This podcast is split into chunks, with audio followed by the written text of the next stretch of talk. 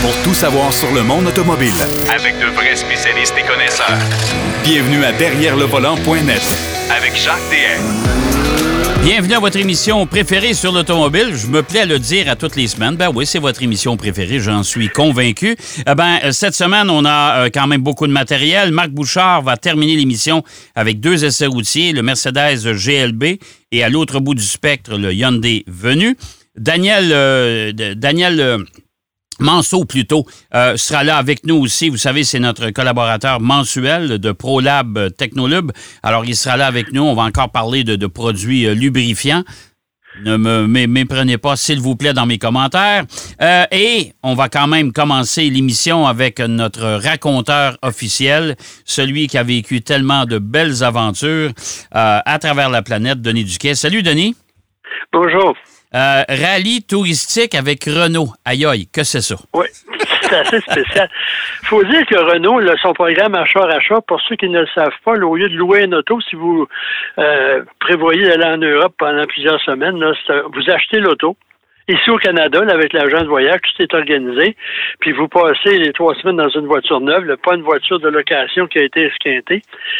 Puis après, ben là, vous la, laissez euh, quelque part dans les points de dépôt du programme, puis là, ben, c'est tout. Vous avez vous avez revendu l'auto à Renault.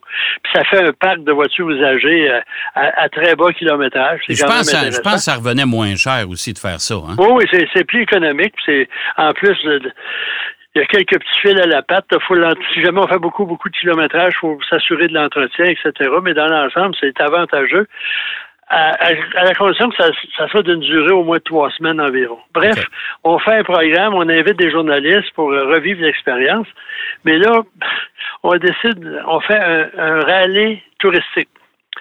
Ça nous permet de visiter des coins de France, puis en plus, sur notre parcours, il y a des questions. Euh, euh, quel manoir était à telle ville, la, date de fondation. Bref, on s'en va avec ça. Euh. Puis en plus, on est dans les relais et châteaux. C'est un, peu, un peu comme les rallyes familiales, les familiaux qu'on organise euh, de, temps en temps un peu partout au Québec, là, oh oui, où tu montes avec la famille et tu as des questions-réponses. Mais un des problèmes de ce programme-là, c'est qu'on arrêtait pour le. D'abord, la, gastronomie est en évidence, ça c'est certain. Puis on arrêtait surtout pour le lunch on voulait nous, présenter à peu près tous les gens de la région parce que c'est les, responsables touristiques de la région qui nous accueillaient, s'organisaient en fonction de, ça. Et puis là, ben, ils voulaient tous nous parler, mais on était assez, au lieu de faire euh, un, buffet là, euh, où on pourrait se parler, là, circuler, on était assis à table. Puis quand on s'est élevé, ben là, tout le monde voulait nous parler. Puis mon premier arrêt, je vais m'en rappeler toute ma vie parce que on arrêtait à Pithiviers. Et là, la euh, au niveau gastronomique, il y a le poulet de Pithiviers qui est apparemment renommé en France et partout ailleurs sur la planète, sauf dans ma tête. Puis là, la femme, elle se promenait entre les tables avec un poulet mort. Elle nous présentait des caractéristiques, des pattes charnues, une chair tendre. Mais bref, ça a duré tellement longtemps qu'après ça, pour se rendre à notre hôtel du soir, ça se terminait quasiment en rallye de vitesse. Tout le monde mettait la pédale au plancher. Puis quand même, il y avait un prix intéressant à ça, c'est que euh, les gagnants euh, avaient un, on gagnait un, voyage, toute dépense, l'avion, la voiture, ça va de soi. Puis euh, euh, c'est quand même, ça c'était pour nous, nous, inciter à, participer de façon sérieuse. Mais avant de partir à Paris, ça me revient en mémoire, on est pas loin de l'aéroport Charles de Gaulle, c'est le centre de, de, livraison des voitures, puis là, il y en a plusieurs modèles qui sont là, puis, puis on dit, on va changer de toi tous les jours. Je connais, je dis, moi, si je prends la petite truc là, qui, qui va pas vite puis qui est inconfortable, je vais rester collé avec.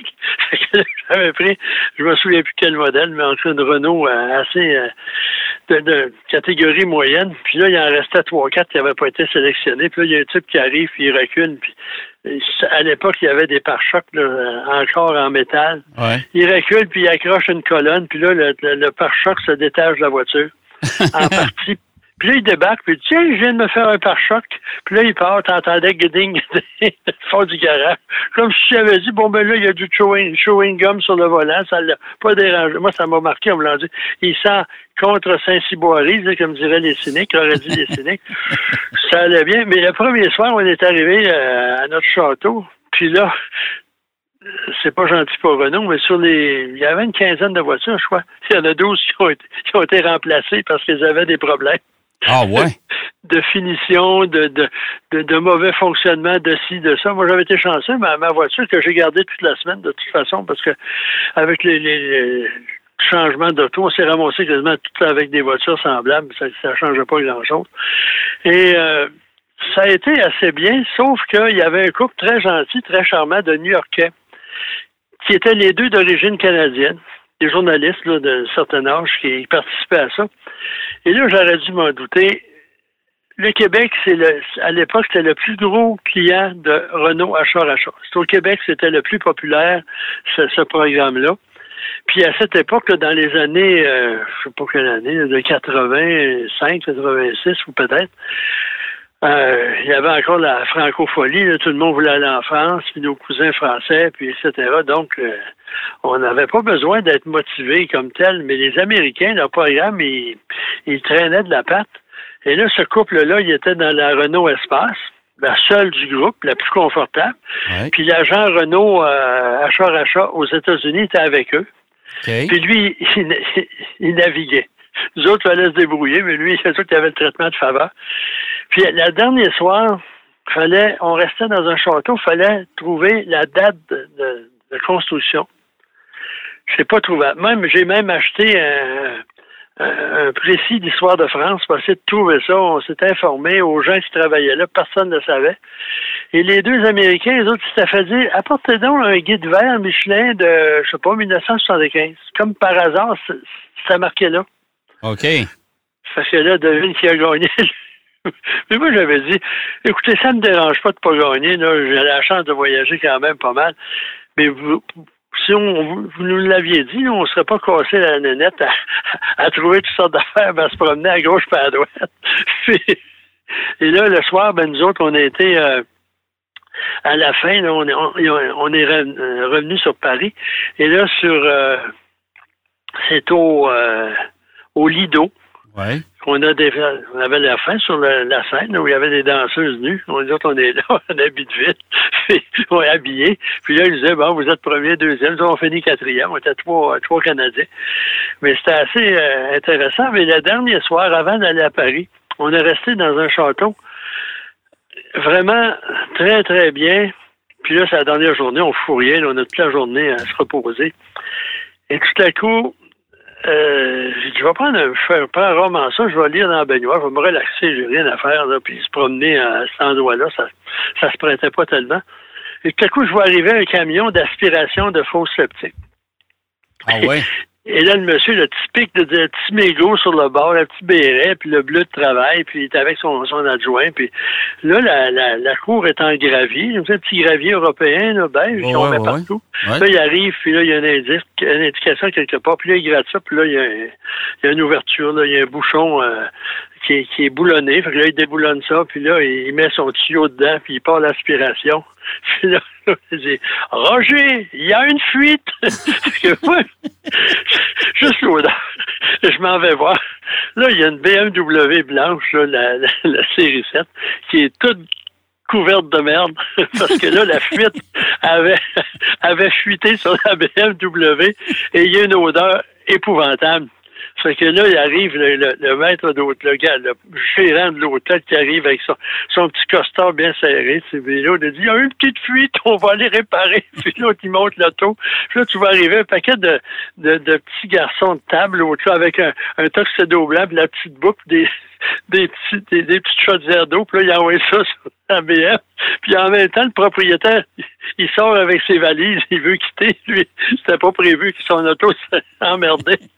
Puis pendant ce temps-là, ça cogne à la porte, puis là, il arrive une fille, une servante, puis elle dit Un instant, puis là, elle a un jet de vaporisateur qui a eu l'effet absolument contraire parce que l'odeur euh, euh, pestilentielle qui venait de la fenêtre, puis ça ensemble, ça a été un mélange épouvantable.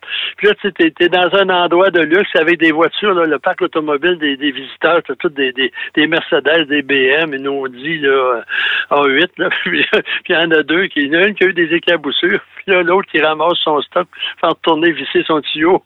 Ah, ça n'a pas de bon sens. Ça a Puis pas de au bon retour de ce voyage-là, c'était pas fini. Ouais.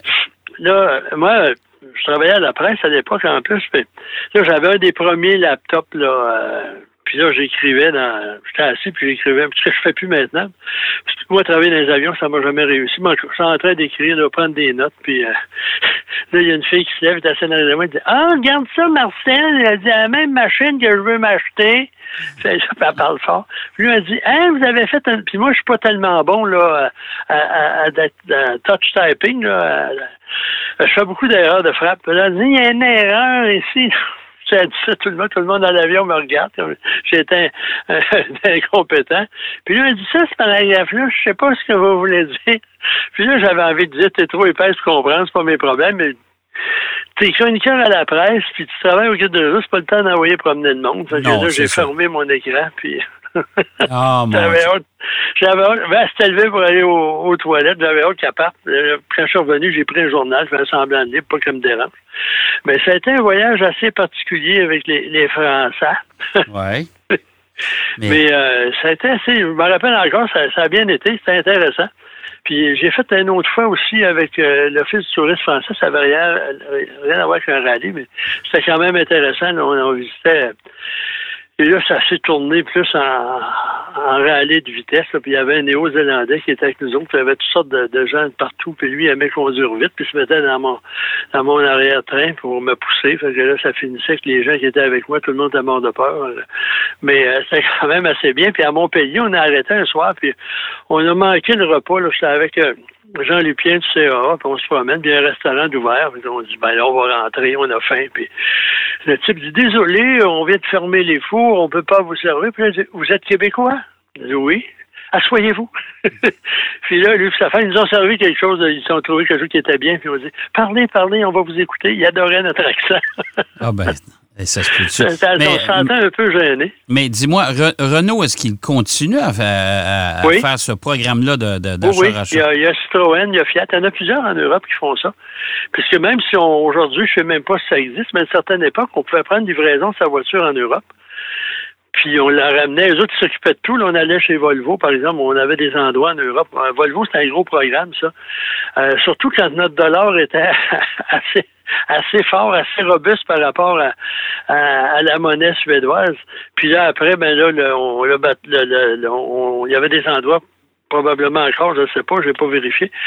On laisse la voiture là, puis euh, après ça, ben, on va la chercher chez notre concessionnaire deux, trois semaines plus tard, mais ça nous permet d'avoir notre voiture pendant notre séjour en Europe. Mais il faut dire qu'en Europe, surtout en Allemagne, c'est excessivement populaire, euh, la livraison à l'usine. Euh, Oui, ça, c'est vrai. euh, Ça se fait pas chez nous, mais ça se fait beaucoup là-bas. au- au- à Mercedes, là, à Dingolfing, là, il y a, il y a un endroit, là, puis il y a une, immense salle, là, puis euh, euh, on vient chercher sa voiture, là, puis on a un rendez-vous, on arrive, puis là, on voit la personne qui fait euh, ce qu'on appelle le walk-around, on leur donne les papiers, on leur serre la main, puis on part. Et même chez Volkswagen, là, euh, la, la, la, la cité de l'automobile que Ferdinand Pierre a créée, c'est là qu'on a la, la fameuse tour de voiture, là, qui est le stationnement vertical, là, Ouais. euh, là aussi, puis même, on a c'est tellement populaire qu'on a réussi à construire le premier Ritz-Carlton en Allemagne, à Ottostadt, au lieu de Berlin. OK. Monsieur Pierre a convaincu la, la, la, chaîne Ritz parce qu'il y a beaucoup de gens qui vont chercher leur voiture.